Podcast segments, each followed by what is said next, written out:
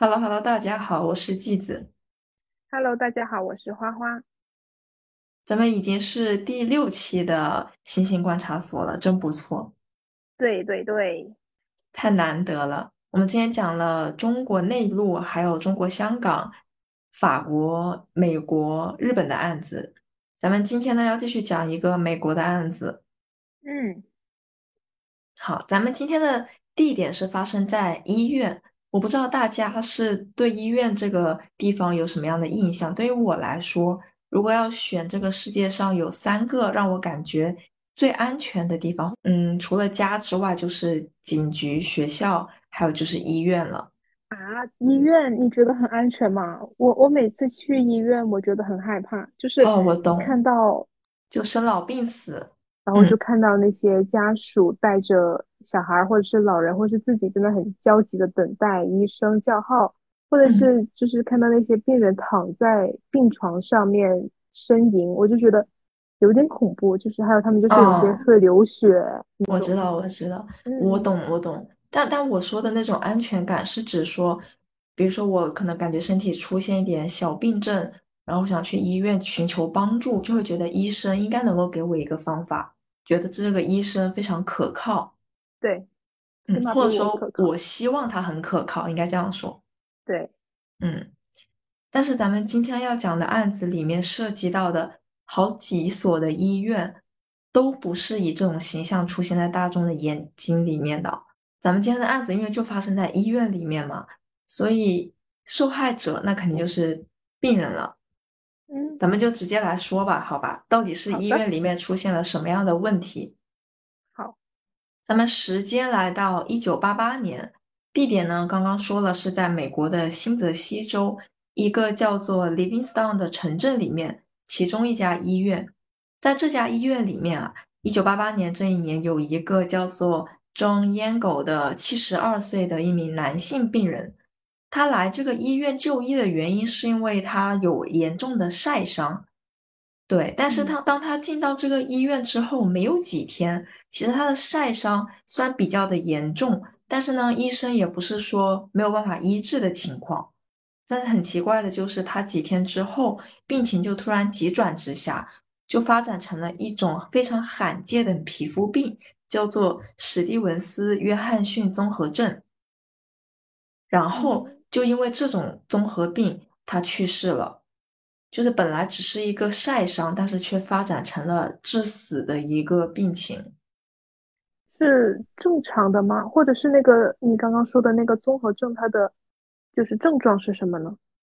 这个综合症我查了一下，它就是会表现到你的皮肤，首先比如说有泛红、起水泡，然后有溃烂，但是还有可能会会影响你的呼吸道。如果是重症的话，对你全身各个器官系统都有影响。嗯这个肯定是不正常的，远远超出了医生的诊断和对于这个 John 的病情的估计。所以其实他去世的时候，John 的女儿就觉得非常的不正常。包括 John 其实在当地新泽西州是一个比较有名的法官，在政，界就是政治领域也是有一定名气和地位的。所以当时其实，在新闻上面也刊登了他的这一个死讯。但是呢，虽然这个病情发展的很奇怪啊，但是其实大家也没有觉得说有特别大的需要去调查和觉得，呃，可能觉得是不寻常的地方，因为总会有医生没有办法去照顾到的，或者是估计到的一些病情发展嘛。而且都是皮肤引发出来的一些症状。对，其实嗯还是有一点相关性的哈。但是呢，咱们就时间来到了一九九一年，也是在这个医院，有一个护士就发现医院里有一个静脉输液带的开口似乎是被人开过的，就是那种你打针上面挂的那种输液带。这个嗯，输液带里面正常情况下液体是满的嘛？这个护士发现的时候，它也是液体是满的，但是仔细看的话，隐隐约约感觉到这个袋子有一个地方在往外渗一点点液体，你不仔细看的话，其实也看不太出来，因为袋子还是鼓的了。哦，就是就是说它是往外渗，就是里面就是里面的药物液体跟外界有了接触。嗯，而且它这个袋子肯定是有破损的。哦，对对对，对，那这个液体，这个输液袋本身肯定是不能给病人去用的嘛。嗯对医院来说，这个也值得受到关注，所以医生呢就马上对这个输液袋进行检测，因为正常来说是不太可能输液袋会有破裂的情况，以及它是被嗯开过的。医生检测这个输液袋之后，就发现里面除了正常应该含有的对应治疗的药物之外，这个输液袋里面还含有胰岛素。就大家都知道，可能胰岛素是用于治疗糖尿病的。对，对，但是重点不是说这个胰岛素有毒，而是说这个输液袋不应该出现胰岛素。如果这个胰岛素输给了不需要的病人的话，那它很有可能会引起一些，其实就过量了，很有可能会引起死亡的。对，嗯，在这一天，就是发现这个输液袋三天之后，二月十四号的这一天，也是在这个医院有一个正在等待心脏手术的病人，叫做 Anna Byers。手术前呢，她需要被注射一种药物，中文名叫做肝素，然后英文名应该叫做 heparin。但是在被注射这种肝素一个小时之后，安娜却突然出现出汗、呕吐以及伴随着意识模糊的一些病症。这应该是不同寻常的。对就，是你，他在一些病一些病人在注射某些特定的药物之前，肯定是要做好身体检查，然后医生才能给护士下达指令说要注射这种药物的。嗯，对，这是一个流程。所嗯以当安娜出现了这些症状的时候，护士就去检测她体内的一些嗯水平指针，然后嗯就发现安娜的体内胰岛素水平过高，所以他们马上注射了葡萄糖。那这个时候，因为安娜已经出现了这些症状了，医生就认为安娜的身体暂时不适合做心脏手术，所以就让护士拔掉了肝素 heparin。嗯，哎，很奇怪的就是啊，大概在拔掉五分钟之后，安娜的状况就有所好转，慢慢恢复了稳定。难道就是因为那个肝素有问题？嗯，是的，因为在这一天晚点的时候，医生观察安娜的身体状况都已经趋于稳定了，诊断认为安娜应该是可以再进行一个心脏手术了，让护士重新的注射肝素，为手术做准备嘛。但是你说巧不巧，就是没几分之后，安娜又开始出现了跟早上一样的症状，就全身开始出汗、呕吐，然后意识模糊。但哦，是这一次她的症状要比早上明显严重的很多，因为已经到了需要进 ICU 进行抢救的程度了。嗯所以护士就立马拔掉了所有的输液袋，推安娜进 ICU。但是哦，当安娜刚刚到 ICU，还没有开始插上各种仪器抢救的时候，她的那些刚刚的症状又开始减轻，慢慢的稳定了一些。太魔幻了，嗯，对，很奇怪嘛。这让人很难不把那瓶肝素给重视起来。啊，不仅如此，除了安娜出现了这种奇怪的现象之外，护士还发现隔壁病房的病人也出现了差不多的症状，所以护士就开始检嗯查两个病人的共同点嘛，那就发现了嗯他们都在被注射肝素，嗯嗯，所以就像你说的要被注重嘛，很快结果嗯就出来了，这两袋肝素里面都出现了不应该出现的胰岛素。胰岛素是怎么来的？是就是有接触过它的人，就是把它加进肝素的袋子里面吗？对，所以说这个胰岛素究竟是怎么进入到本来应该密封好的输液袋里面的，对吧？嗯很快呢，检查员就发现了这两袋输液袋上面都有一个非常细小的针孔，所以这一下哦，就说明有人是故意往这个输液袋里面注射了胰岛素的。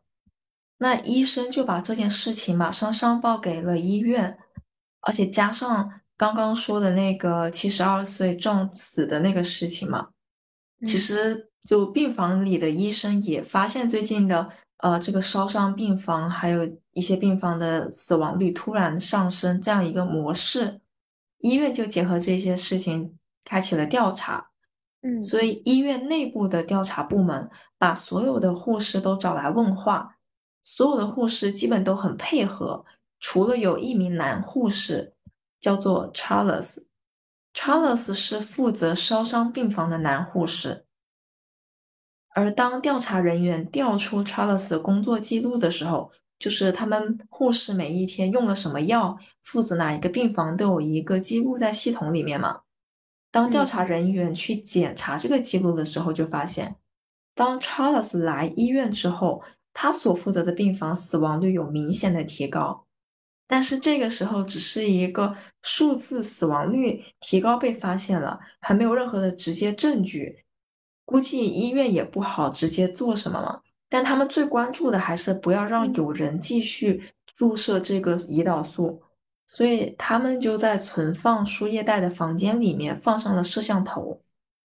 但是很奇怪的是啊，摄像头里没有发现可疑的行为，或者是有人直接注射胰岛素，但是还是依然有很多病人因为出现有胰岛素的输液袋而出现问题。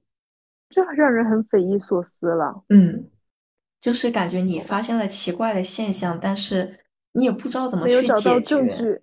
那个调查部门就觉得很奇怪，他们感觉 Charles 肯定是有问题的，但是他们不知道怎么让他去停止这种行为。加重他们对 Charles 怀疑的事情是，他们发现当 Charles 如果某一天不在医院，比如说刚好调休，在这休息的几天里面。这种现象就会停止。我感觉所有的指针都指向了 Charles，但是医院其实也没有办法去制止 Charles 的行为，因为没有监控吗？确实没有监控。感谢现在的科技，我只能说，医院也不可能让 Charles 继续这么干下去嘛。对，所以不知道听众们有没有这种猜测，是不是说医院可能会这个时候要报警了？但是医院的奇葩行为出现了。嗯。他们没有选择报警，没有让公权力进行介入去调查 Charles，或者是说可能别的可疑的人，而是说他们辞退了 Charles。他们辞退了他的话，他他这种恶魔型，如果他真的是那个就是药水的那个恶魔的话，他还是可以去社会行凶的。对啊，就是其实没有能够去制止他。嗯，只是。为了他不再伤害他这家医院的病人，对啊，所以两周之后，Charles 就很快在当地另一家医院 Warren 医院找到了一份新工作。因为啊，之前的那个医院他既没有报警，所以也没有任何对于 Charles 的一个处罚记录，然后在工作记录上面也没有任何的备注或者说记录下去，所以说。呃在找工作的时候，这个新的医院 Warren 医院就不知道 Charles 在过去的医院里有面临这个调查。嗯，除了在旧的医院的一些同事，比如说病房里面的护士，以及当时 Charles 的妻子知道这件事情，几乎就没有人知道。所以这个事情就对他找工作没有任何阻碍。然后加上是的，对啊，然后在他面试的时候。Charles 告诉 Warren 医院，自己换医院的理由是因为 Warren 医院离自己的家更近，通勤更加方便。加上呢，他自己的专业能力其实是还可以的，所以 Warren 医院就觉得，哎，这个小伙子不错。甚至他还在 Warren 医院得到了更高的报酬。就是他面试的时候给出来的这个理由，就让人很难不接受和信服，而且人事调动也很平常。嗯，没错。现在也没有那种网络的电子档案说他之前是因为接受了内部调查什么样，所以被辞退的，没有这种。呃，我不确定九十年代有没有网络系统去专门的记录这个医生人员的一些工作记录，但是其实应该按照道理来说，每一个人是有那种档案的嘛。当时其实美国的人是有那种，如果你在工作上面受到什么大处罚的话。是会有记录的，嗯，但是其实就是因为医生他找工作没有，就是因为医院没有记录，所以后来的人再去调查的时候，就发现他的记录是空白的，就是这个医院没有写，所以导致后面的医院都不知道。嗯嗯，那我们现在来说一下 Charles 的一个成长环境，然后再继续讲 Charles 的全名叫做 Charles Cullen。出生于美国的新泽西州，他其实童年的一个生长环境和家庭环境不是很好，因为在他出生没几个月的时候，他的父亲就去世了。然后在学校里面，他也长期遭受着学校校园霸凌。那么他的亲生哥哥有吸毒的问题，他的亲生姐姐在成年之后，还是因为经济困难需要家里资助。但是这个时候，他家里其实大人只有妈妈。就尽管妈妈做到了她最好，很努力的去赚钱养活这一家子，但是其实，呃，对于一个女性在那个年代其实还比较难的，而且家里还有三个孩子要养。那么在她九岁的时候，可能是因为这种校园里面遭受到的恶行，还有呃家庭环境的一些问题吧，Charles 在九岁的时候尝试自杀，他在超市里面买了化学用品。然后混在牛奶里面喝了下去，但是比较幸运的是，这个化学用品并没有导致他的死亡。不过他生了很长一段时间的病，感觉挺悲观哎。对啊，更悲观的还有，嗯，你说，一九七七年的时候，Charles 的妈妈 Florence 死于一场车祸。哎，咱们上一期那个法国医生的妻子也叫 Florence。对对对。好吧，嗯，他妈妈死后，Charles 呢又尝试了第二次自杀，这一次他也被救了回来。但是当他被送到医院的时候，医生问他究竟发生了什么，想问他关心一下他情况，Charles 拒绝回答一切问题，所以医生只好放弃。因为他妈妈是他生命中的一束光和温暖嘛。对，因为他爸爸很早就去世了，也只有妈妈对爱护他。但是我估计他妈妈可能也没有办法，因为他妈妈要赚钱养他，上面还有哥哥还有姐姐。嗯，他妈妈可能在生活上能够照顾到查尔斯的地方不够像普通的父母那么的周全，这个也没有办法。是物质还是精神上的。对，在查尔斯十八岁的时候。他从高中退学了，这个时候呢，他选择加入了美国的海军服役。他加入海军的原因是什么吧？因为，呃，相对来说，海军很少需要参与战争，在他的心目中，当个海兵就可以既成为英雄，然后又最大可能的能够活下来。在部队里面，查尔斯就成为了负责导弹的电力技工。但是吧，渐渐的他就发现。服兵役跟自己想象的完全不同，因为在部队里，他要做的只是要听从长官的命令。嗯，那当他开始对服兵役这件事情渐渐的产生厌烦的时候，有一天，他的长官就发现 Charles 穿着手术服，戴着那种医生用的手套和口罩，坐在导弹控制室里面。但是当长官去问查尔斯到底为什么要这样子做的时候，查尔斯拒绝解释，是有些精神紊乱的，就精神有一点问题，而且那个画面就感觉有点诡异，有没有？是的，为什么他要穿着手术服在那儿呢？因为对这个服兵役厌倦之后，，Charles 有一天喝下了一整瓶的清洁剂。不过呢，在这第三次尝试自杀之后。他又一次很幸运的被送到了医院，人也被救了回来。但是除了这件事情之后，Charles 加上他之前的那个非常诡异的行为，就被海军部队评判心理不合格，从部队里面被开除了。嗯，一九八四年三月份的时候，Charles 考进了新泽西州一个叫做 Mountainside Hospital 的护理学校。他是当时这个护理学校里面唯一的男学生。进入学校之后，他表现也比较优秀。他其实，在班上还成为了班长。就我感觉，他应该是真心的想成为一名护士的。对对对，不然从海军到护士，这似乎是两个完全不一样的方向。而且，就是他的表现跟他之前在海军服兵役的时候那种奇怪的表现也完全不一样。因为他当时在世界上孤苦一人，也没有资金赞助，为了凑够学费呢，查尔斯同时打了很多份工，所以才说他可能是真心想当一名护士，很珍惜这次学习机会吧。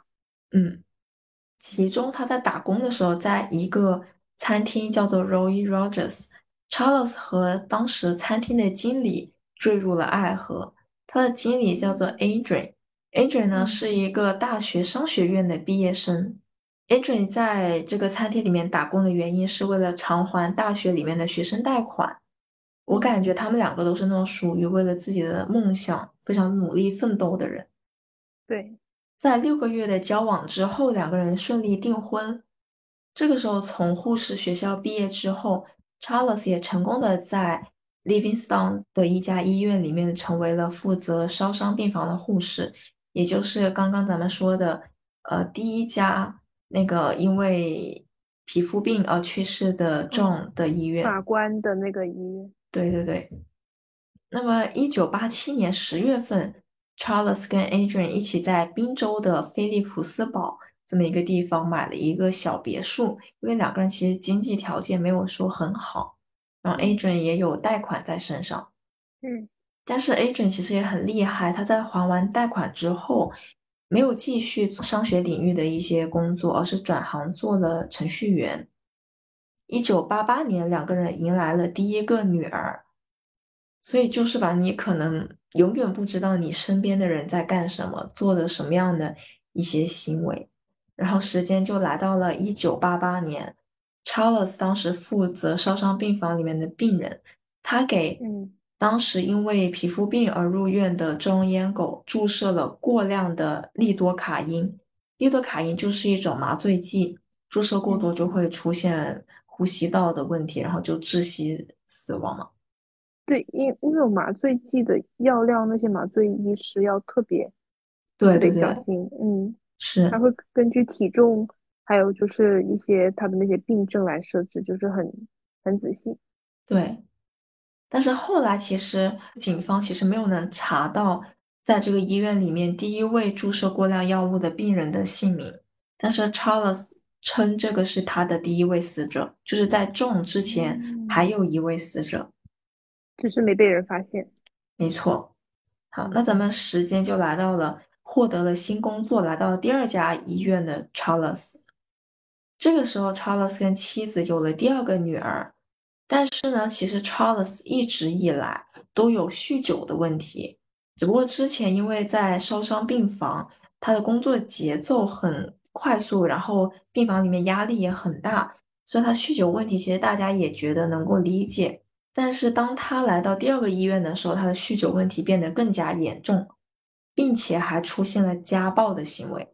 那么，一九九二年的九月份，Adrian 实在是受不了那种家暴行为，他跟 Charles 提出了离婚。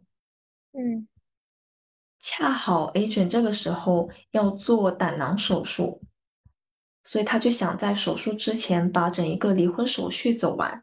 因为他不想因为婚姻的关系让 Charles 有理由在医院伤害自己，就你可想而知，Adrian 有多害怕 Charles 会在医院里面继续家暴自己。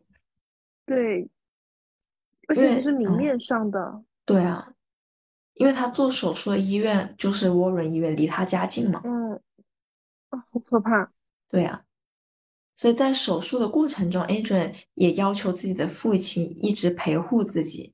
那这个时候刚好 Charles 在医院收到了离婚的手续，他直接非常生气的闯进了 Adrian 的病房，啊，好在最后被 Adrian 的父亲赶了出来。嗯，当 Adrian 出院之后，嗯，还是我觉得他可能还是有点心软，和 Charles 达成了协议，说你可以继续住在这个房子里，直到你找到新房子搬出去。但是啊，没几天。就是大家都说对家暴只有零次跟无数次，Charles 又打了 Adrian。这个时候 Charles 又出现了家暴行为的时候，Adrian 终于忍无可忍，他报了警，拨通了九幺幺电话。嗯，那报警之后呢，Adrian 不仅把 Charles 家暴和酗酒的事情告诉了警察，还把在上个医院接受调查以及虐待宠物的种种行为都说了出来。但是其实警察也没有对上一个医院接受调查事情继续调查，为什么呢？这一点很可惜，就没有引起警察的注意。嗯，警方也有可能觉得 A 诊说的就是片面之之词比较主观，因为她太害怕她的丈夫了，也有可能想快点把他定罪，就故意编造出来的一些啊、嗯，一些借口，嗯，就是 Angel 其实不知道 Charles 到底有没有，他只是知道 Charles 对 Charles 因为这个事情在接受调查。嗯，但是这个时候嘛，Charles 看 Adrian 一点余地都不留给两个人，两个人肯定没有复婚的和好的一个。机会了，你知道吧？他第四次，不知道第四次还是第五次，我都已经数不清了。他又尝试了自杀，他这一次选择的方式是吞药，然后饮酒。嗯嗯，哎，你猜怎么着？他又又又又又被救回来了，我已经不知道说什么了啊！先预告一下，这还不是他最后一次的自杀。真无语哎了，对，他出院之后，不知道是良心发现还是认清了现实，他还是同意了离婚，并且他就开始往前走，move on 了，然后和 Warren 医嗯院的另外一名女护士约会了起来。沃伦医院，沃伦医院的那个女护士知道他是离了婚的，那不知道他是因为家暴离的婚吗应该是嗯不太清楚的，？OK，但是你以为 Charles 有了新恋情，然后就回到了正轨，嗯又错误了，他又干了非常离谱的事情。比如呢？他不是跟那个女护士约会吗？他就很快发现自己爱上了这名女护士，然后在一段时间的交往之后，他掏出了戒指跟女护士求婚。但是吧，就嗯是女方可能觉得这个一切发生的太快了，然后反正嗯 Charles 不是自己想要的那个对的人，所以就开嗯始疏远 Charles。嗯，很正常嘛，你你遇到谈恋爱发现不合适，嗯但是 Charles 他就不是一个正常人的思路，因为他不觉得女护士在疏远自己，他会嗯每天下班之后不停的给女护士打电话，直到有一天被女护士的前男友警告，但是他也毫无收嗯敛。因为是前男友吗？我觉得他就是没有那种道德观吧，不觉得自己对这在骚扰。哎，他做的这个还没有还不止啊。如果说他给女护士打电话，但是没有人接听的话，他就会从自己的家里面开车开四十分钟到女护士的家门口，只是为了看女护士的家里面有没有亮着灯。因为如果亮着灯的话，就说明家里面应该是有人的。嗯那如果他确定家里面有人，他呢又开四十分钟的车回到自己的家里面，你知道为什么嗯吗？他为了去么确认有没有人回拨电话给他，就是啊哦，就是说他在家听到了自己电话，但是没有接，所以他看到了，然后嗯就会事后再回答给自己。在 Charles 的这个世界观，在他脑回路里面，这个女护士一直深爱着自己。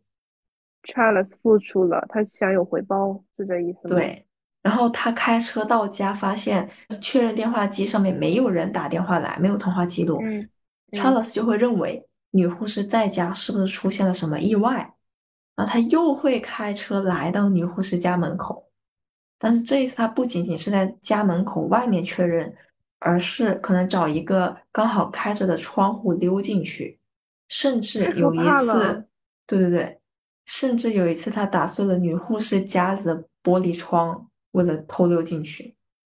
这有点像变态啊，家人。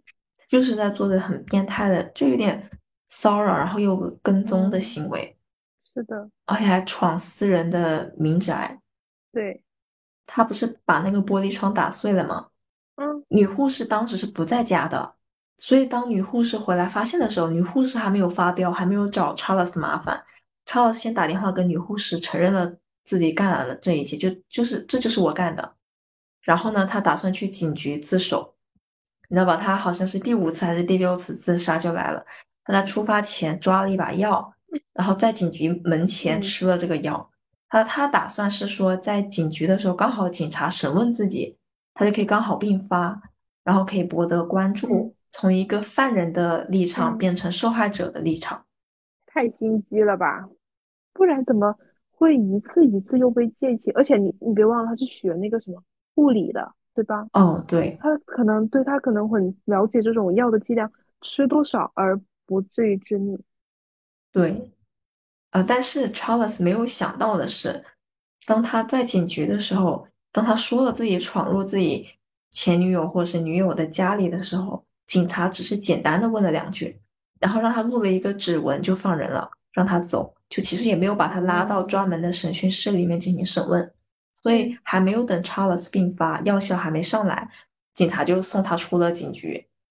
然后呢，Charles 刚开车没多久，药效上来了，他就只能把车停在了路边，自己打了急救电话，然后又一次被送到了医院进行洗胃什么的，太让人无语了，我只能说。哎，对，更无语的事情还有哈，他工作的沃伦医院，在他住院的这段时间还打电话来关心他。问他什么时候能来上班，但是其实因为他这一次的跟踪骚扰的行为，他的女方就那个女护士是报了警，并且跟法院起诉了 Charles 的这个跟踪骚扰的行为，然后加上他的前妻这个时候也申请了对于 Charles 的限制令，Charles 被法院最后判了五年的缓刑，就说他不需要去监狱里面服刑。可能是因为他这一次没有造成人员的伤亡，以及他自己在警局里面主动的自首，他还是可以在外面自由自在的生活。但是这对他有什么约束吗？如果是缓刑的话，基本没有约束。你只要不再次作案，或者是说，呃，可能就是你的人生记录档案上面会有一笔，但是对你生活还有工作没有任何影响。好的，明白了。所以，因为他之前自杀的行为，加上这个限制令。Charles 在法庭上面失去了抚养权，这个就造成了 Charles 的个人生活跟情感生活一塌糊涂，是处处失败。这种情况下，他唯一能够获得掌控权的就是工作的地方医院了。嗯，那么在这一次自杀之后，他不就恢复了吗？呃，医院刚刚还打电话过来关心他，所以他就顺利的回到医院继续工作。有一个女病人叫做 Helen Dean，他因为乳腺癌在沃伦医院做手术，他其实已经做完手术了，然后整一个术后恢复的状况都挺不错的，所有的医生护士都期待着他出院，但是意外就发生在他出院的前一天，刚好 Helen 的儿子也不在病房，其实，在 Helen 术后的这几天，他的儿子一直都陪伴跟照顾着他，但是刚好就这一天不在。然后 Charles 就偷偷的溜进了 Helen 的病房里面，给她注射了大量的地高辛。地高辛，对，地高辛其实可能有一些听众有可能会听过它，因为其实我外婆因为有心脏病也在服用这个地高辛，它就是可以让帮助你的心跳变缓慢，但是如果你是大剂量的话，就会导致你的呼吸道。呼吸不过来，导致你的窒息，以及直接让你的心脏就是减缓，然后直接就不跳了。哦，太可怕了！但是这种东西就是有症状的病人才能用。对，而且是剂量也是非常微小的。嗯嗯。Charles 这次注射肯定是没有提前告知医生的，也没有得到医生的许可。Helen 就觉得很奇怪嘛，所以当儿子回来的时候，就跟儿子说了这件事情。有一个。护士刚刚给自己扎了一针，但是好像医生并没有提前告知，所以他儿子立马就觉得有什么地方不对劲，立马就叫来了负责 Helen 手术的医生。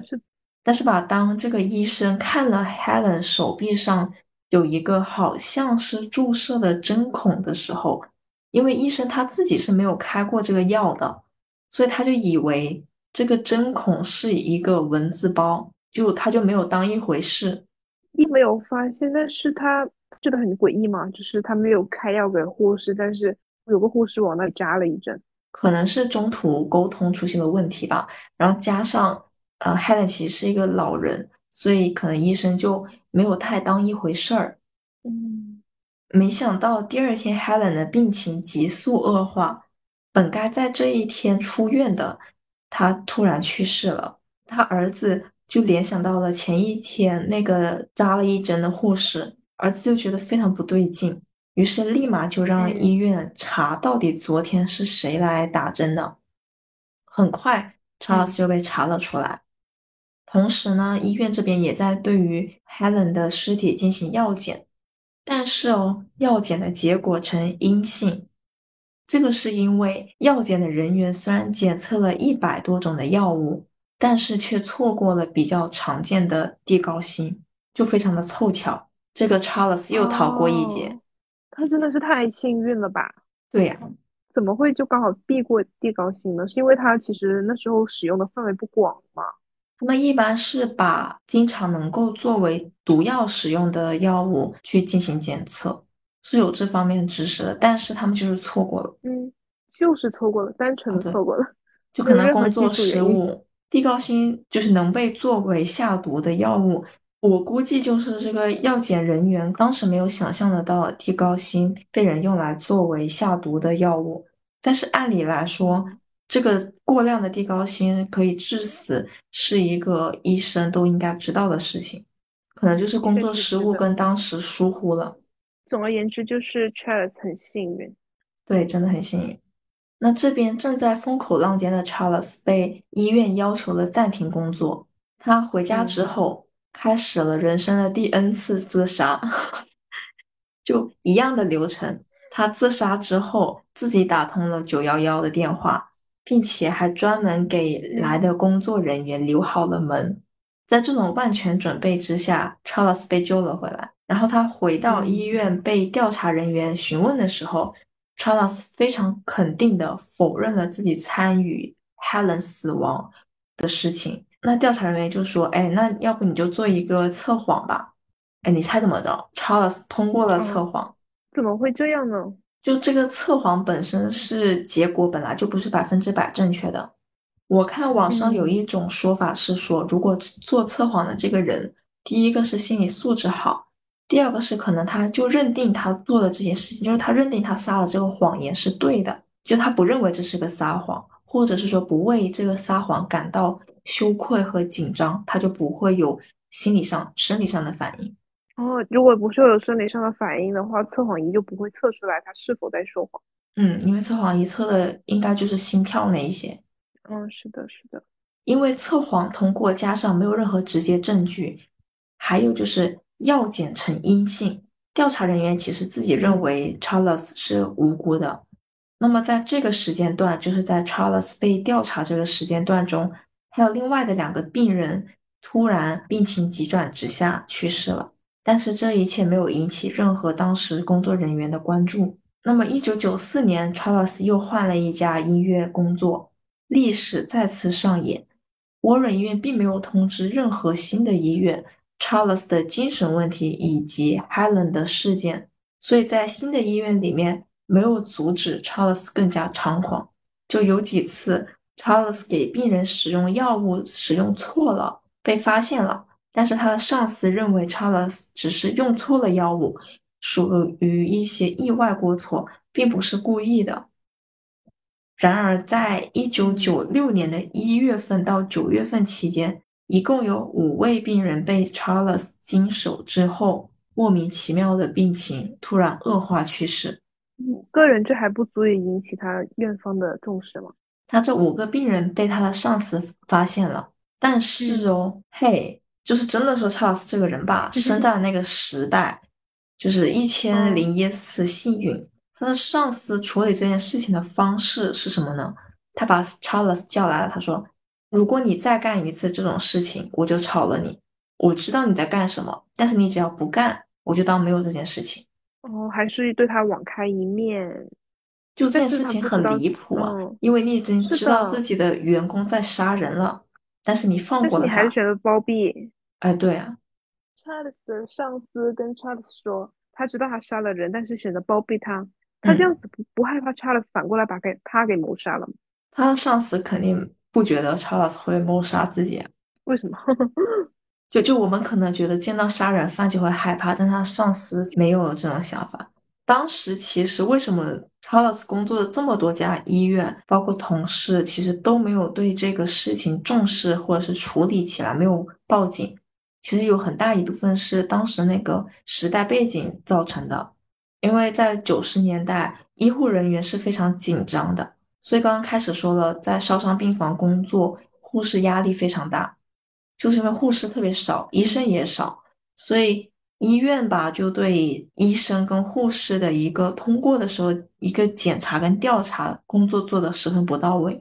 然后还有一个原因就是医院其实自己不想惹上官司，包括 Charles 的上司，对，这也是为什么他可能想要包庇他的一大原因，就是别人知道有一个经常给病人注射奇奇怪怪药物导致病人死亡的护士在，他们就不会想来这个医院看病，医院的收入就会降低。嗯，这也是一个原因，而且就是他们怕他们报了警，然后警方追究的责任的时候，会也把他的上司跟医生的责任也追究上。但是你知道吧，被他的上司威胁了之后，自己杀人的这件事情可能要暴露了之后，Charles 反而更加硬气了，他立马马上辞职走人换医院，就他也不屑于在他上司手下继续工作，不需要他帮忙包庇。他的态度就是，我换家医院，我可以继续光明正大的投射药物杀人。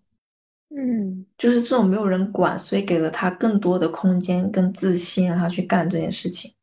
太可怕了，真的是，就是那这种漠视的行为，就是助长了这种越来越疯狂。Charles 很快就又在另外一个医院找到了工作，但是在这家医院。不到一年的时间，他就因为工作失误跟态度的问题被开除了。我估计呢，就是也是因为注射药物使用错了药物被发现，但是呢，没有引起别人的注意，医院的注意，就以工作态度和失误的问题被开除。嗯，我继续说，一九九八年二月，Charles 转到了宾州的私人疗养院工作。那在这个私人疗养院工作，Charles。重操旧业简直就是无法无天。不过，在这个疗养院工作，这一次他下药注射的时候被病人发现，并且病人跟他非常激烈的反抗起来，就两个人打了起来。那么，在错误用药和弄伤病人的胳膊的情况之下，医院也仅仅是将他开除。所以后面其实我就已经有点不不想再继续讲他换了多少个医院。他前前后后总共是换了九家医院的，在他后续换的这几家医院，有最少两名病人因为注射地高辛死亡。那么医院要么是发现了，但是只是开除了；要么就是压根也没有把他跟 Charles 联系在一起。甚至还有一家医院叫做 Saint Lucas，他们还和 Charles 做交易，说 Charles 你要如果自己辞职。医院还会给你一封推荐信，然后你可以到到下一个医院继续找工作，不然的话我就开除你。好吧，无语了吧？不是，我觉得这有点，就有点不符合常理啊。对，我也觉得，就你就直接开除啊。嗯，对，为什么还要做一些很无谓的动作？反正就是这些医院种种迷之操作。嗯，但其实，在 San Lucas 这个医院里面，有一些护士不止一个。一些护士都注意到了 Charles 的行为，并且把他上报给了管理层，但是上报这些报告书不知道什么原因都被丢弃了。最后啊，当管理层终于开始打算开启对 Charles 调查的时候，Charles 已经到了另外一个医院工作一段时间了，就是整一个这个流程无用了，特别的滞后。对。那继续说，因为在最新的这个医院，Charles 没有权限接触到地高辛，所以他就换了一个药物，使用了之前用过的胰岛素，跟另外一个英文名字比较长的我不太会读的一个单词，用这两个药物在一年之内杀死了至少八名病人。但其实这八起莫名其妙的死亡引起了同事的注意，但是也是啊，当这个医院开始处理的时候，已经是好几个月之后了。在这个期间，Charles 又杀死了至少五名病人。好，咱们其实讲了真的很很很长很长的，Charles 是怎么躲过医院的调查，还要杀死了那么多个病人，以及换个工作继续做。终于，正义总是要到来的。正义到来的时候是两千零三年的十一月份，最新的这个医院发现了 Charles 的模式之后。走过了所有的程序，终于报了警。警方一查 Charles，发现这个护士过往的记录里面没有任何职场的不良记录，所以就是我刚开始说的，没有一家医院在 Charles 的档案里面写了他接受调查的事情。还好，就是警察去问了 Charles 工作的上一家医院 San Lucas，那里的护士对警察说了跟这个报警的这个医院一样的话。说怀疑 Charles 给病人注射过量的药物。其实，在护士和医生取药的时候，在医院都是有记录的。但是呢，Charles 是怎么做到瞒天过海的呢？他有的时候会在那个发药机器上面，就是美国有些医院它是自动的那种机器分配的。他在这个发药机器上面拿了药物之后，然后再点取消，然后就好像这是这个机器出现了一种错误。拿了药物之后再点取消。可能那个时候那个机器其实也不是很发达，就你取消有的时候护士自己操作错误的话也会点取消嘛，但是他就利用了这一个漏洞，本来是给护士一个修改自己错误的一个机会，他利用了变成了他取药之后，但是他不放回去，但机器检测不到。嗯，哦，明白了。嗯，那么在二零零三年，Charles 终于被正式逮捕了。刚逮捕的时候啊，Charles 还拒不承认所有的事情。警方没有办法，其实警方没有直接的证据，拥有的只是所有他工作的时候同事的一个口供。警察呢就想办法让他在他之前工作的有一个非常好的一个朋友，也是一名女护士进来帮忙。经过警察的一个培训跟指导，这名女护士进来就跟 Charles 像往常一样。特别好的一个朋友一样说话，不把他当做一个罪犯的样子看待。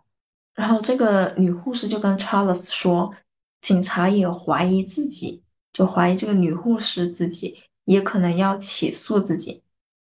就这个行为吧，这句话可能激发了 Charles 内心里面虚假的英雄主义，让 Charles 最后承认了这个行为。嗯，你之前说他通过了测谎仪嘛，对吧？通过了测谎仪的测试，但他的那个生就是心理跟生理的那种就不应该会很容易被人打动啊。他自我意识特别强，不是吗？我觉得他不是被他的好朋友打动了，他是被他自己打动了。你不觉得他一直都是陷入到他自己的一个情绪跟世界里吗？所以他对他前女友那些事情，他完全不理解。他会觉得他前女友并没有在疏远自己，他就是觉得他自己所做的事情是对的。最后，Charles 只对十八起谋杀认罪，因为作为交换，警方这边不能以死刑起诉他，因为警方其实这边发现的是二十九个谋杀，就是作为一个条件，希望 Charles 能够认罪，这样子警方才能够就更加顺利的起诉他，能够一定给他定罪，警方就选择了作为这个交换的条件。嗯，警方竟然在跟罪犯做交易。其实美国的警方很多很多起案子都是这样子的，为了能够在法庭上面百分之一百的让这个罪犯定罪，因为如果拿死刑去起诉他，跟拿无期徒刑去起诉他，可能法官在考虑的时候是不一样的。那拿死刑去起诉 Charles，警方就没有那么大的把握让法官能够说服法官。嗯嗯，明白。嗯。而且加上，如果 Charles 自己不认罪的话，警方其实证据在比较不充足的情况下，可能就更加没有把握。嗯嗯，Charles 杀死的病人远远不止二十几个，或者是十八个。警方拿着 Charles 工作的工作记录嘛，他自己曾经经手的一些病人，并且也让他自己回忆，能够确定的受害者就有三十到四十名。但是警方认为真实的数字可能更多，很多报道上面说他可能杀死的病人有四百多个，因为天呐在其中一个医院工作的时候，Charles 就会一周给三到四个病人注射过量的药物，但有的是死了，有的可能活了下来。其实有一些 Charles 自己都已经忘记了很多受害者了，就他自己其实不太确定对于某个受害者有没有注射药物。所以最后只有这十八个受害者的案子被起诉，但是这十八个人也足以让他到了一种无期徒徒刑吧？对他最后是被判处了，好像是很多个无期徒刑。然后如果他要出狱的话，是已经要到二四零三年了，还是二四三零年了？就是他不可能这辈子都不可能出狱了。他这个时候还正在新泽西州立监狱服刑。他对社会的危险性实在是太大了。怎么说呢？我我就觉得他虽然这一辈子尝试了很多次自杀，对吧？我都已经数不清了，可能有七八九次。但是他每次都嗯不是真心想死的，所以其实他现在这个无期徒刑让他能够活下来，是他目前最想要的。嗯因为 Charles 这起案子，新泽西州、还有宾州以及其他的三十五个州立法，鼓励医院的雇主，就是医院的鼓励医院的雇主给工员工一个真实的工作评估，并且记录在档案里面。同时，当雇主这么做的时候，也会得到法律的保护。嗯意思就是说，可能医院这边不需要再过于的担心他们可能会遭受到的法律风险。如果当他们的员工出现了一些问题的时候，是的，我觉得这就是这个案件带来的最大意义。对，让他对医院的整一个管理监管有了一个更好的一个发展，更完善的一个立法。我觉得那说一下嗯 Charles 这个人吧，你觉得他是一个什么样的心理，或者说有什么方面让你印象比较深刻的？他跟第二任女友那个女护士在一起，就是这么频繁的去骚扰，还有对他那所谓那份执着感嗯情。嗯第二份我觉得比较让我深刻的就是他妈妈去世之后对他的打击。嗯，嗯，这个可能还是有嗯影响他性格的一个原因，一个事件吧。是的，对。可能这也是造成他这么扭曲的心理的一个直接影响吗？我觉得他有没有可能是因为他小的时候，无论是在生活方面还是在学校里面，长期处于一种不被重视和受到忽视的，甚至受到欺负的一个状态。所以其实当他在嗯海军里的时候，他最开始去服兵役，就是因为想要当个英雄，但是他又想付出最少的代价，就是说他享受这个海兵的给他的军人的一个光环。但是他又不想自己冒很大的生命危险，所以他选择了海兵嘛。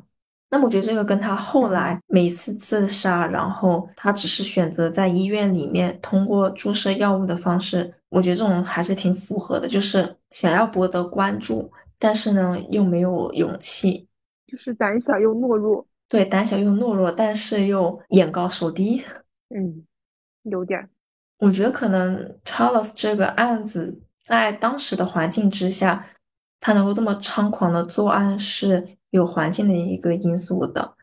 但是可能在放在嗯现在的美国医院，一个监管规则跟一个，比如说我们现在医院其实有很多都有监控了，所以在这种情况之下，这种犯罪模式应该是不会得到这么夸张的一个发展的。